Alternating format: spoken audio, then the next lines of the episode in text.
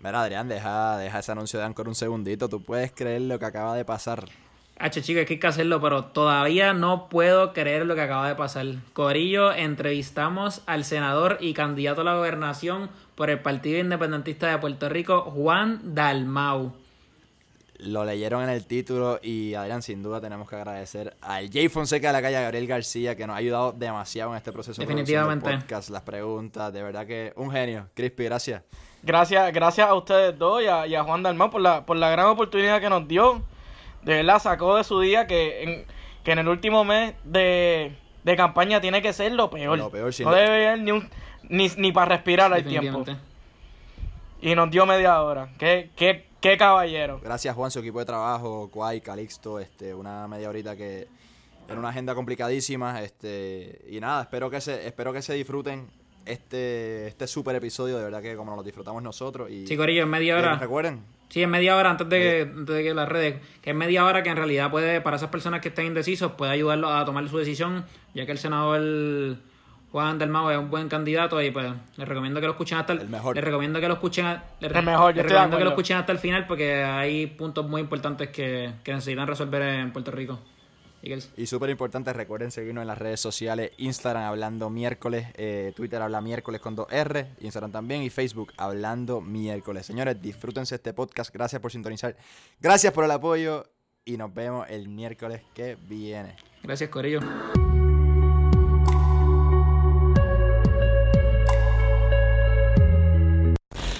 Familia, que es la que hay? Bienvenido a otro episodio Hablando Miércoles. Estamos aquí, Pepe Calderón y siempre a mi lado Adrián Rodríguez. Saludos, damas y caballeros. Aquí súper orgulloso de estar al lado de candidato a la gobernación por el Partido Independentista Puertorriqueño, Juan del Mau. Saludos, un placer. eh, de verdad que estaba ansioso por ya compartir con ustedes y someterme a, a este pelotón de fusilamiento que, que va a estar bueno, va a estar interesante. Juan, primero que todo agradecido, agradecido por la oportunidad. Este, sé que tu agenda cargada, como te decía ahorita fuera del aire, tedioso, tiene que ser tedioso un poquito la, la cosa de, de los podcasts, entrevistas, canales, debates. Este, Es una locura, la verdad es que por- por la intensidad, esto se redujo debido al COVID, debido a los temblores a principios de año y, y yo he estado en otras campañas, pero esta ha sido una que se ha tenido que agolpar todo en este último mes, así que pues sí, ha sido caótico, pero al mismo tiempo a mí eh, eh, esto es algo que me gusta mucho y este intercambio con, con jóvenes pues, pues es un poco el, oasis dentro de todos esos compromisos que tú señalas que sí, son más acartonados, son más, eh, más tediosos, pero esto a mí me encanta, así que gracias a ustedes por esta oportunidad. Gracias, gracias. Y nada, vamos allá con la, con la primera preguntita. Este, y quiero empezar con un tema de temita del estatus. Este, y es sobre la, la representante del Congreso, Nidia Velázquez, Alexandra Ocasio Cortés, que con el tema de la. Que propusieron crear una convención de estatus, ¿verdad? Ujú. Entonces, el, el partido PNP eh, son los primeros en oponerse a esta. Este, y entonces estamos viendo que a, la- a lo mejor es la, la única o la primera propuesta que nos puede entrar a resolver el conflicto del estatus, este, la descolonización, incluso darle hasta allá. ¿Por qué tú crees que se oponen a, Mira, porque yo creo que todo proceso que realmente empuja al Congreso a tener que enfrentar el tema de Puerto Rico va a concluir en lo siguiente. Primero, en reafirmar que el estatus actual es un estatus territorial, que como ya han dicho las tres ramas constitucionales de los Estados Unidos, estamos sujetos a los poderes plenarios del Congreso, que en otras palabras es que somos una colonia y que nos pueden tratar, como ya han dicho los propios Estados Unidos a través de los informes de Casa Blanca, como un territorio, como una propiedad, nos pueden ceder a otro país, nos pueden vender a otro país. Así que yo creo que eso es un elemento que en el Partido Popular te puedes imaginar que el entusiasmo para que este tema se toque seriamente en el Congreso es el mismo entusiasmo que tú tendrías si tú supieras que tienes una cita en el dentista en un rato. O sea, no es mucho. Y entonces en el caso del PNP es que en la medida en que se suba el volumen utilizando un mecanismo procesal que obliga al Congreso a reaccionar, se van a chocar con la realidad de que le van a dar una respuesta sobre la no viabilidad de ese proyecto político de acuerdo a los intereses estadounidenses y los nuestros. Y ya eso ha ocurrido. Lo que pasa es que ellos están esperando que se lo dibujen en un mapa con crayola. Pero ya tanto el presidente Trump como el presidente Obama, como el presidente Bush, como eh, el Congreso de los Estados Unidos, recientemente incluso en expresiones públicas, la incompatibilidad de la anexión de una nación latinoamericana caribeña territorialmente separada que entraría siendo el estado más pobre pero con más poder político de 27 estados, evidentemente es incompatible con el, con el proyecto federado. Así que en ambos casos hablan del estatus, pero a la hora de poder empujar, ahí tú ves que no dan un paso. Sin duda. Juan, este, reconociendo que el proceso de la independencia, si se llegara a dar, este, sería un proceso largo y riguroso. Eh, pero te, quisiera preguntar acerca de pues, que, reconociendo también que Puerto Rico es el, ah, el territorio de Estados Unidos, o creo que el segundo actualmente con la tasa de desempleo más alta asegurado, que, pues, que le darían uh, y ayuda al desempleo. Pues, ¿cómo usted propone integrar las decenas de empleos de agencias federales a la fuerza laboral de Puerto Rico debido a ese proceso que, reconociendo que sería un proceso largo, ¿no? Es que claro. un proceso... Mira, en la transición, de acuerdo, como ya se había discutido en el Congreso de los Estados Unidos, en la transición de un periodo de 10 años, la idea es que de acuerdo a cómo Puerto Rico se vaya integrando a los mercados internacionales y que vaya aumentando sus niveles de desarrollo económico, protegiendo nuestra producción local, estableciendo nuestras propias tarifas aduaneras, que no necesariamente son las que ahora nos aplican porque protegen productos de los Estados Unidos, pero que aquí no tendríamos que proteger, permitiría que se aumente el nivel de manufactura. En ese aspecto, esos niveles económicos subirían y se iría sustituyendo lo que son transferencias de dependencia o asistencia social luego de ese periodo de 10 años. A tu pregunta puntual, entonces, ¿y qué haríamos con los empleados federales? Que ahora mismo trabajan en el correo, que trabajan en aeropuertos o que trabajan en Fiscalía Federal. Obviamente aquí tendremos un correo tendremos eh, un sistema de, de aeropuertos. Es como lo que dijiste, no, no, lo van a enrollar y llevárselo. Así básicamente sería sustituir destreza. Los que son abogados en la Corte Federal podrán postular como abogados o como fiscales si tienen la destreza. En lo que va a seguir siendo un sistema y un modelo, ¿verdad?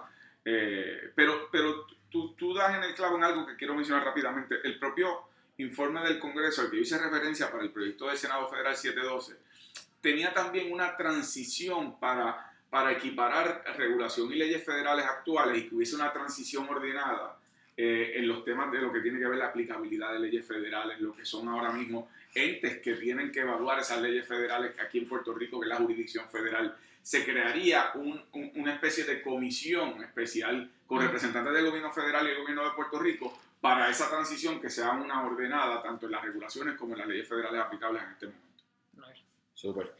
Yo quiero hablar del desarrollo económico. Este, y sobre uno de los problemas más grandes que se ha discutido también en los debates, este, es la despoblación en Puerto Rico. Este, siento que tanto por el éxodo de puertorriqueños, tanto la tasa de natalidad, que es bajísima, tenemos una población también de donde el 60% son, son mayores, que ah, eso viene con el, con el bipartidismo, lo sigue promoviendo, pero eso es otro tema, hablamos otro podcast de eso. Así que con, con, esto, con esta despoblación, este éxodo, esta tasa de natalidad tan baja, ¿Qué propones? ¿Qué propones para resolver esta, manejar esta situación? Bueno, en términos económicos, yo creo que primero tenemos que ser competitivos para evitar que se nos siga yendo talento, pues, ¿verdad?, de jóvenes fuera de Puerto Rico. Para eso hay que derogar las leyes de reforma laboral de este cuatrienio que lo que hacen es impedir que los jóvenes tengan unos periodos eh, ¿verdad? probatorios que sean más adecuados, que tengan sus plazas en propiedad y que puedan entonces adquirir propiedades, tener préstamos, etcétera. Es decir, que los jóvenes tengan más poder económico y al mismo tiempo que tengan más garantías de empleo. Segundo, no solamente que yo creo que los jóvenes tengan empleo, yo creo que sean también empresarios, sus propios dueños de negocio. Hay que agilizar los procesos para que los jóvenes puedan abrir su primer negocio, estableciendo subsidios para aquellos que abren negocios por primera vez, que se les den las oportunidades y la agilidad de los permisos para abrir esos negocios, salvo en aquellos casos que los permisos puedan afectar la salud o el medio ambiente. Ya eso sería para permisos de construcción ese tipo de cosas. Pero en el caso de abrir un negocio o abrir una empresa, eso, eso tiene que ser de manera expedita, tomando en cuenta, como señala, el problema de la, de, la crisis económica que enfrenta el país. Pero además, en el programa de gobierno de Patria Nueva, yo incluí también un capítulo que, que, básicamente crea la oficina adscrita a la Secretaría de Estado, que es una oficina enlace para personas eh, puertorriqueños y puertorriqueñas ubicadas en el extranjero. Eso lo que buscaría hacer es un censo con un acervo de quiénes están fuera del país, de, de cuáles son sus destrezas, cuáles son sus habilidades, cuál es su capital de inversión y facilitar entonces una transición para buscar la manera de que puedan regresar a Puerto Rico de acuerdo a oportunidad de empleo, oportunidad de inversión, ser más competitivos al momento de que puedan abrir empresas en Puerto Rico. Es hacer Puerto Rico un lugar atractivo para los que se han ido puedan regresar de manera económicamente estable y que se les facilite esa transición. Ese modelo que yo propongo es un poco el que se ha utilizado a nivel internacional eh, en ocasiones cuando se van a reclutar cuerpos eh, de lo que son comisioneros o los que son este, cuerpos diplomáticos, en donde si te van a ubicar en tal país, en ese país ya tienen un, un, diagrama de cuál es tu perfil, cuál es tu familia y te ofrecen en qué lugares podrías tener viviendas, qué escuelas te quedan cerca si tienes hijos. Es establecer ese mapa de regreso de esas personas. Así que, eh, y hay que buscar la manera de ver, de, que, eh, de, de estimular el tema de aumentar los niveles de natalidad también, porque nos estamos quedando ciertamente Sin con duda. una despoblación Sin duda, sí. dramática. Senador, en esa misma línea, me gustaría preguntarle, yo he escuchado que varias veces usted ha dicho que a usted le gustaría aumentar el mínimo federal. Sí. Eh, ¿A cuánto a usted le gustaría aumentar ese mínimo federal y cómo cree que eso ayudaría a estimular la economía del país? Mira, yo, yo creo que por lo menos un, un 10, un 10 dólares, eh, yo creo que, que es una base apropiada para partir de ese aumento. Eh, y yo pienso que eso estimularía el que un país que tiene su año número 14 en términos de desarrollo económico, eh, de, de- perdón, de depresión económica, Ujú. eh, no podemos seguir estimulando medidas de austeridad que lo que hacen es que la gente tenga menos dinero en el bolsillo, menos para consumir productos y servicios y por lo tanto continúa en espiral descendente la economía puertorriqueña. En la medida en que tú aumentas el salario mínimo, tú vas a tener particularmente los más jóvenes con más dinero en el bolsillo para comprar productos, para comprar servicios y eso a su vez se inyecta a la economía, provoca que haya más empleo, provoca que haya más movilidad económica. Así que ese sí es uno de los temas importantes. Estoy consciente de que para el pequeño y mediano comerciante en estos momentos los costos operacionales son muy Sí. altos. Y por lo tanto, parte de mi propuesta económica es establecer una tasa uniforme de un 10% de contribuciones al ingreso de corporaciones ubicadas en Puerto Rico. Eso significa que le bajaríamos las contribuciones a las empresas locales que pagan más de un 30, Exacto. pero le subiríamos a las que son absolutamente exentas o las que pagan apenas el arbitrio este del 4% que Ujú. está amenazado y crear un fondo de desarrollo económico que permita dar subsidios a quienes vayan a, a compensar y no tengan el dinero para aumentar el salario básico. A las empresas que ahora mismo tienen exenciones absolutas, a esas, aunque paguen más, recibirían el crédito contributivo que se les reconoce en los Estados Unidos a base del Código de Rentas Internas Exacto. y al mismo tiempo se le pueden dar beneficios no contributivos, que es lo que están haciendo en otros lugares del mundo, particularmente Asia, Europa, que es, pues muy bien, tú me vas a pagar el 10% de contribución, que es una tasa competitiva, pero yo te voy a devolver a ti en financiamiento para expansión de infraestructura con intereses preferenciales. En lo que tiene que ver adiestramiento de mano de obra, está a cargo mío. Eh, como gobierno, lo que tiene que ver, por ejemplo, con yo darte subsidios para que tú establezcas tecnología de energía renovable y vas a tener mejor garantía de estabilidad en tu sistema energético. Entonces, eso hace atractivo que la, que, que la empresa diga, la foránea, diga, contra, voy a pagar un 10%, pero sabes que los beneficios en términos de bajar mis costos operacionales están buenos, que lo pago con gusto total, allá me van a dar el crédito, pero aquí tengo mejores condiciones para hacer negocio. Claro. No, sin duda. Eh, senador, usted ha dicho que no le gustaría privatizar la Autoridad de Energía Eléctrica, pero sin embargo esta institución se conoce como una de las más corruptas en el gobierno. Eh, también por otra parte hay que reconocer que el sistema eléctrico actual del país no, estaría listo para otro huracán. Eh, me gustaría preguntarle a usted cómo usted eh, planificaría pues, resolver esa corrupción dentro de esta institución y cómo si se gustaría, le gustaría moverse a una energía renovable o, o mejorar el actual energía eléctrica que tenemos en el país. Mira, primero que la Autoridad de Energía Eléctrica hay que despolitizarla de arriba abajo. No puede ser el criterio para el reclutamiento, ni el amiguismo, ni el, el parentesco, ni el color de la camisa que te pones el día de las elecciones. Así que habría que establecer unos controles ex- extremos para garantizar que las personas que sean reclutadas sea a base del mérito, no a base de política partidista. Número dos, yo creo en la creación de un fiscal de la ética gubernamental que tenga facultades para ir con autoridad propia a los tribunales a acusar a aquellos que violenten la ética gubernamental, que tiene que ver también con el reclutamiento por consideraciones partidistas y no dependa del Departamento de Justicia.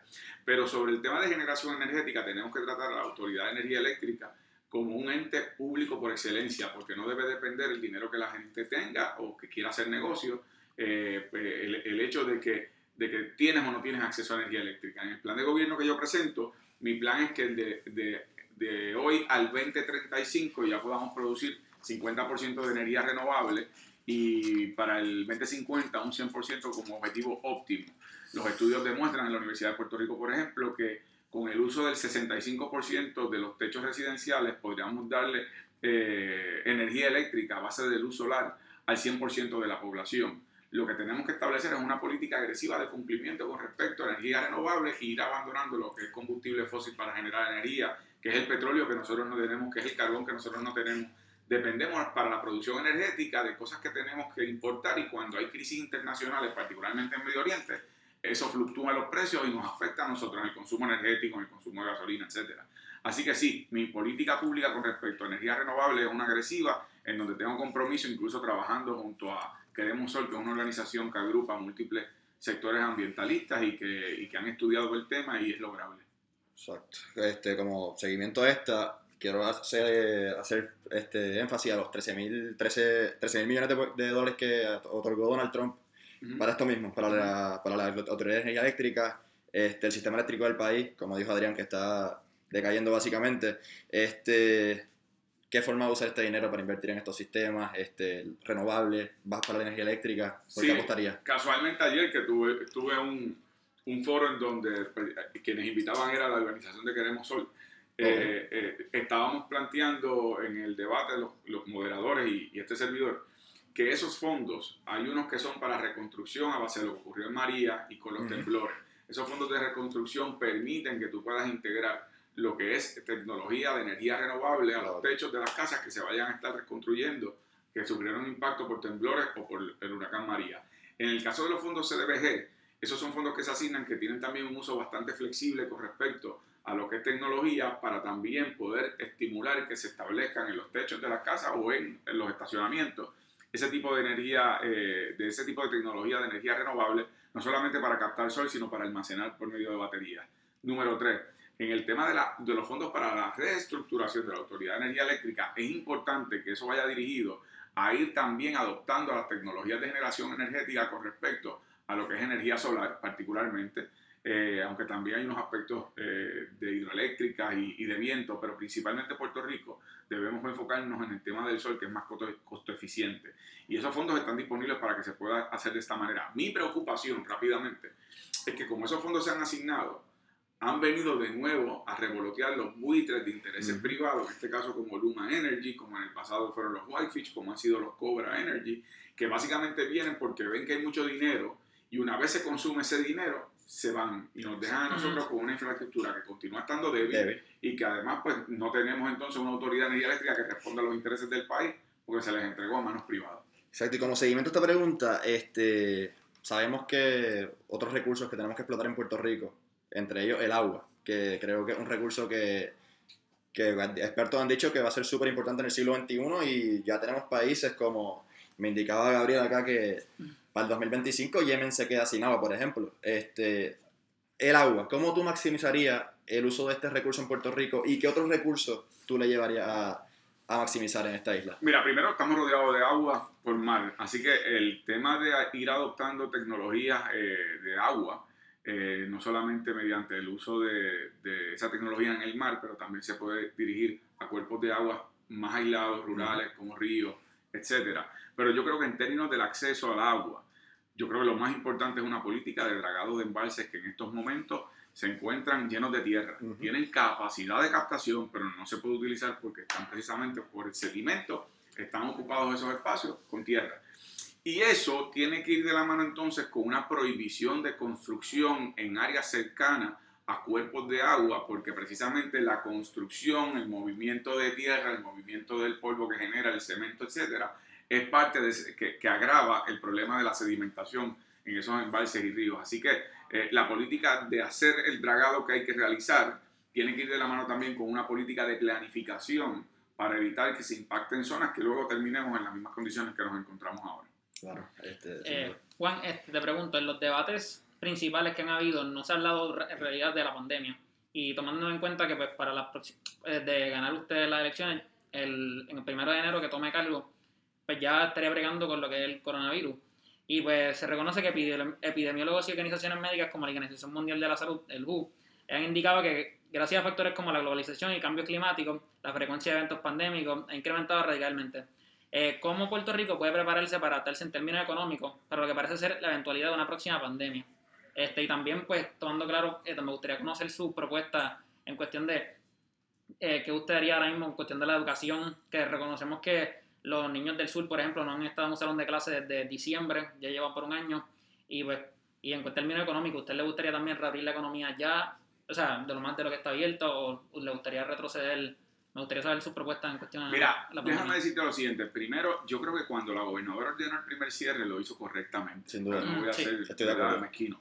Sin embargo, yo siempre dije que eso sería insuficiente si no estaba seguido por cuatro pasos esenciales. Número uno, pruebas. Número dos, rastreo. Número tres, lo que tiene que ver con fortalecer las instituciones hospitalarias que estuvieran preparadas de haber un aumento ¿verdad? repentino con respecto al contagio, los ventiladores, etcétera. Y número cuatro, control de entrada y salida. Nosotros no lo controlamos nuestros puertos marítimos ni aéreos porque eso está en control del gobierno federal, pero sí controlamos oferta turística. Eso no se hizo. Y cuando la gobernadora se vio forzada a abrir, lo hizo básicamente respondiendo al cabildeo. ¿Quién fue más efectivo en el cabildeo? Por eso viste que la apertura, en lugar de ser con criterios uniformes o regionales o a base de contagio o exposición en términos de distanciamiento social, lo hicieron por negocio. Abrieron unos centros comerciales pero otros comercios no podían abrir. Habrían unas actividades de iglesia, pero no se podía abrir otro tipo de actividad en términos sociales. Eh, eso ha provocado que el país un poco pues, se afectó, yo digo poco no, se afectó, pero se afectó principalmente en, la, en el área económica y se afectó también en temas de que la gente le perdió el respeto al gobierno porque se dieron cuenta que estaban dando palos a ciegas, así que tenemos que hacer lo que vayamos a hacer. Así que eso ha provocado que se ha perdido el respeto al tema de lo del COVID. Dicho ese resumen, ¿verdad? rápidamente, pues eso me lleva entonces a donde estamos hoy. Yo creo que lo primero que, hacer, eh, eh, lo primero que hay que hacer es un estudio de discernimiento para saber estadísticamente realmente dónde estamos parados. Eh, identificar por áreas cuáles son los focos de mayor contagio, limitar en esas áreas entonces unas ciertas actividades sociales, pero no hay que establecer una regla general. Hay municipios que no se han visto impactados de la misma manera o áreas que otras. Pues hay que responder dónde están los focos de infección mayor eh, cierto tipo de actividad que comprometa más en términos de contagio. Hay que dar subsidios para que los pequeños y medianos comerciantes puedan asumir los costos de lo que son mascarillas, hand sanitizer, lo que son las protecciones de acuerdo a los, acrílicos, para que no sufran entonces económicamente el impacto de la preparación correspondiente. Haría alianzas con la Universidad de Puerto Rico, haría alianzas con eh, instituciones eh, no gubernamentales a nivel internacional que tienen experiencia sobre el particular y tomaría determinaciones en el tema de la educación que estén dirigidas a lo siguiente. Número uno, tiene que haber libre acceso al Internet. Aquí eh, estamos viviendo en otro momento histórico en la vida y, el Internet es un derecho humano en estos momentos, es el acceso a la información, a la educación, incluso a hacer negocios y comercio. Por lo tanto, yo lo que propongo es derogar la ley 80 del 2017 que le entregó Prepanet, que era del pueblo de Puerto Rico, la pagó el pueblo de Puerto Rico y es una tecnología de banda ancha, de fibra óptica, que, que es de excelencia y la infraestructura está lo que hay que darle acceso al país para que pueda tener el Internet correspondiente. Y en segundo lugar, cuando volvamos presencialmente a los salones de clase, que sea con una reducción de 15 estudiantes por salón, lo cual permite una mejor calidad educativa porque es más individualizada, puedes darle más seguimiento al maestro, al rezago de los estudiantes, pero también entonces evitas el contagio con grupos menos eh, hacinados, como están ahora más de 35 estudiantes por salón. Así que eso básicamente en general las propuestas que yo tengo en mi programa de gobierno. Juan, yo quiero hacer una pregunta sobre el debate Convénceme. Este, esta pregunta. Y ya en parte contestó parte de la pregunta, pero por lo menos no he escuchado una respuesta que Adrián y yo y, y aquel servidor acá atrás estamos interesados por saber. este, Alexandra Lugar, en el debate Convénceme, indicó que de asumir la gobernación, Eliezer y tú tienen puesto ya en, su, en su gobierno. A mí me pareció estrategia. Yo quiero saber, ¿lo viste como estrategia tú? Sí, sí, sin duda alguna. Mira, yo te voy a decir lo siguiente. Yo aspiro a ser gobernador de Puerto Rico y yo soy un líder político y yo sé que mi rol, eh, yo compito para, para, con disposición de triunfo, de ganar, es gobernar el país hacia una ruta con una visión definida que es el de Patria Nueva, que es lo que yo creo, en los principios de los que yo creo. Eh, de no ser electo, ser oposición política de manera constructiva. Puede haber momentos en donde haya coincidencia, habrá momentos en donde no lo habrá y mi rol como líder político será señalar eso y señalar la ruta que me parece que el país debe tomar. Ahora bien, yo a estas alturas de mi vida no iba a responder una pregunta que era fácil. Uno, si fuera hipócrita, responderla con que yo escojo a fulano y eh, yo escojo a aquel porque sabe de agricultura, yo escojo a aquel por tal cosa. Mira, yo te voy a ser honesto, y esta es la primera vez... que te interrumpa, aquel Eliezer Conejo, con el sarcasmo ese, la rompió, sí, sí, pero, pero, eh, ahí tienes ese ejemplo, ¿verdad? Que, que, que es una pregunta que te, te, obliga a decir, ¿sabes qué? Ahora, te voy a contestar eh, lo siguiente, esta es la primera vez que lo estoy diciendo para que, para que ustedes se lleven algo bueno.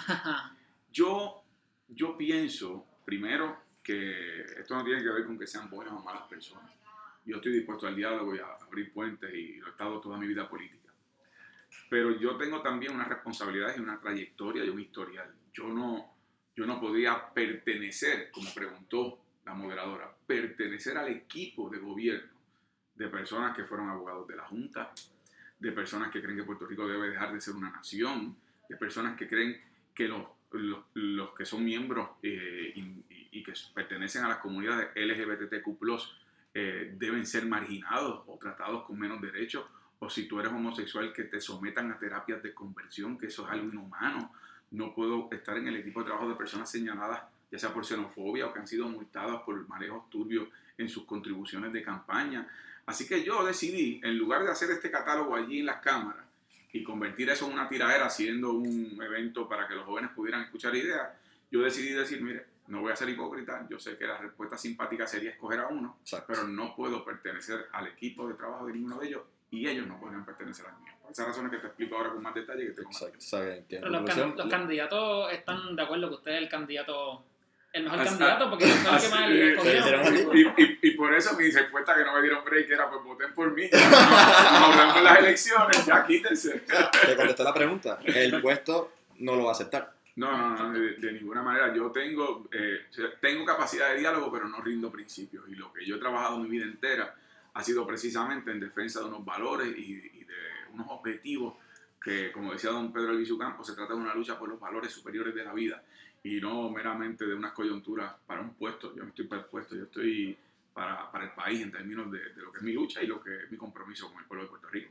En un escenario donde el, donde el puertorriqueño inteligente sabe que es un escenario negativo, que es Juan Dalmau fuera de la gobernación en enero, este, ¿qué va a pasar con Juan Dalmau? El proyecto se ve que es un proyecto a largo plazo, el Sí. proyecto, este, unas bases increíbles, el proyecto Patria Nueva, Así. este, cómo nos vamos a estar moviendo con, con, Eh. con el partido y El proyecto Bueno. continúa desde yo no salir electo gobernador. Eh, ese proyecto es un mapa de ruta para el país y continuaría insistiendo en aquellas cosas que contiene ese mapa de ruta que yo le he presentado al pueblo de Puerto Rico para que a través de la legislación, a través de las comunidades, a través de las calles y los reclamos que hay que hacer justos, eh, continúe vigente. Así que yo voy a continuar ahí, mandar más para rato, no importa lo que vamos. pase en las elecciones. Este, este caballero acá, deja hacer la pregunta de aquella y le, y le y termina con la de conclusión. Este caballero acá tiene una frase, le Ajá. encanta decirla, que Vamos a ver. el cuando gana el partido PNP, el fantasma de Hostos celebra en la tumba. o sea, que él dice que el partido PNP es el partido que más hace por la independencia de Puerto Rico. ¿Qué tú crees de esta frase? Bueno, mira, yo, yo pienso que no es así como se dice. O sea, obviamente un tono Pues sarcástico. claro, también, pero te iba a decir, no estamos- así como se dice. Pero no hay duda de que en el caso del PNP es un partido que ha tenido que abrazar un nacionalismo cultural puertorriqueño porque si no, no podrían tener efectividad política. Por eso veo a los candidatos del PNP abrazando la bandera de Puerto Rico, utilizando la borinqueña, porque saben que ese Oye, es le orgullo. Exactamente, ese es el orgullo que tenemos los puertorriqueños más allá de lo que creemos.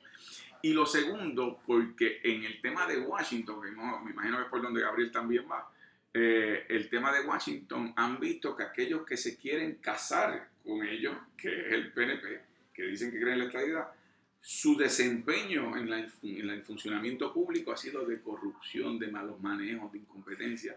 Así que ese yo no quiero que se case con la nena, o sea que quiero que se ahora digo yo. Así que en ese sentido yo entiendo el, el sarcasmo de la frase porque si en efecto, eh, y eso es lo interesante de esta elección, que yo he visto personas que me dicen, yo soy estadista, pero voy a votar por usted, Hermoso. porque los líderes de mi partido no me representan. Y en su momento, cuando se decida el estatus, yo votaré por lo que creo, pero en las elecciones estoy con usted. Yo creo que eso es un cambio de paradigma extraordinario, extraordinario.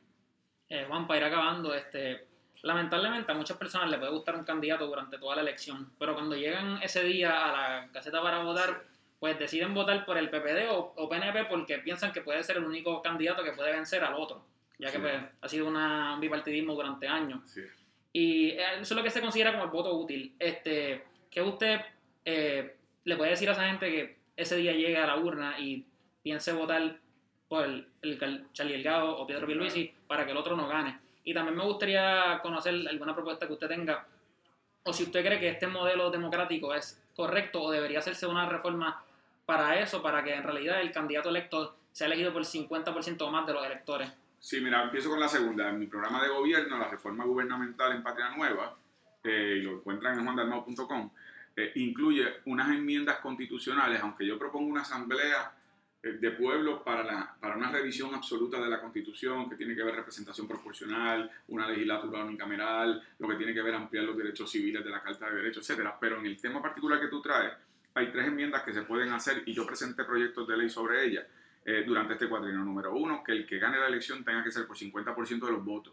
Si no los obtiene, tiene que haber una segunda vuelta entre los dos que más votos tengan. Eso va a permitir incluso llegar a unos entendidos eh, políticos y que eso le va a dar un dinamismo al proceso electoral. Número dos, que haya un, un mecanismo de referéndum revocatorio en donde los puertorriqueños puedan, eh, dándose unas circunstancias particulares, quitarle el mandato al que está al mando del país como gobernador. Y número tres, que si surge una vacante en el puesto de gobernador, que se llene esa vacante por una elección especial abierta, donde el país vote nuevamente por quién va a sustituir al gobernador y que no sea una línea sucesoral como nos pasó luego de Ricardo Rosselló. Y, y que el remedio trate de ser mejor que la enfermedad, porque esta vez el remedio fue peor. Por eso te digo, eh, una vez salimos de Ricardo Rosselló, entonces pasamos por el accidente de Pedro Pierluisi y la fatalidad de Juan Así que yo, yo creo eso. Ahora, eh, tu otra pregunta, que tiene que ver con el tema de la utilidad del voto.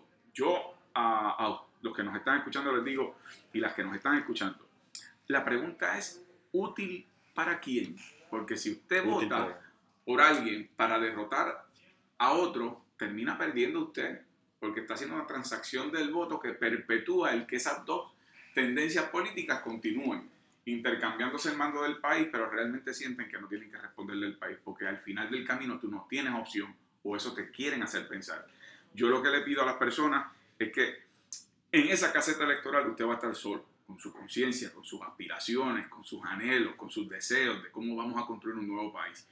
Y si usted en esa caseta emite un voto por la persona que representa esas aspiraciones, esos anhelos, esos deseos de hacer un nuevo país, y tiene esa persona el historial, el carácter, no es que te dijo dónde va a estar mañana, es dónde ha estado cuando el país ha necesitado, qué ha hecho realmente. En, esa medida, cuando tú votas por esa persona, aunque seas el único voto, tú puedes salir de esa caseta electoral, depositar el voto y tú ganaste. Malo es cuando son las masas votando con transacciones por personas que, como vimos, eh, cuando ganó Sila Calderón hubo gente que celebró que ganó, y cuando ganó Aníbal hubo gente que celebró que ganó, y cuando ganó Luis Fortuño hubo gente que celebró que ganó, y se tiraron a las calles, y hubo gente con Alejandro García Padilla, y hubo gente que celebró a Ricardo Rosselló, y que ganaron. Perdimos todos, perdió el país, y esa es la reflexión que tenemos que hacer todos, pero que yo tengo más fe con las nuevas generaciones, que están en eso mucho más claros y menos contaminados que otras generaciones, y que tienen ahora la oportunidad, incluso los más jóvenes, como hicieron en el verano del 19, de inspirar a aquellos que ya tuvieron una oportunidad para tomar decisiones y esas no fueron las mejores decisiones. Así que no solamente es la transformación personal de cada elector joven eh, y cada electora joven, sino también la capacidad que tengan para transformar a los que son sus padres, sus abuelos. Eh, ellos ya tuvieron su turno al bate y ahora es el de ustedes. Bueno, Juan, con esto cerramos este espacio. Gracias, Agradecido. eh, fue media hora, pero nos encantaría dar 10 horas más. Pero Yo lo sé, pero brutal. tendremos oportunidad, estoy seguro que sí. entonces, nada, agradecido. Este, espero que hayan disfrutado, sintonizado, sigan sintonizando, hablando miércoles en todas las redes sociales. Y nos vemos el miércoles que viene. Chequeamos, Corillo. Chequeamos.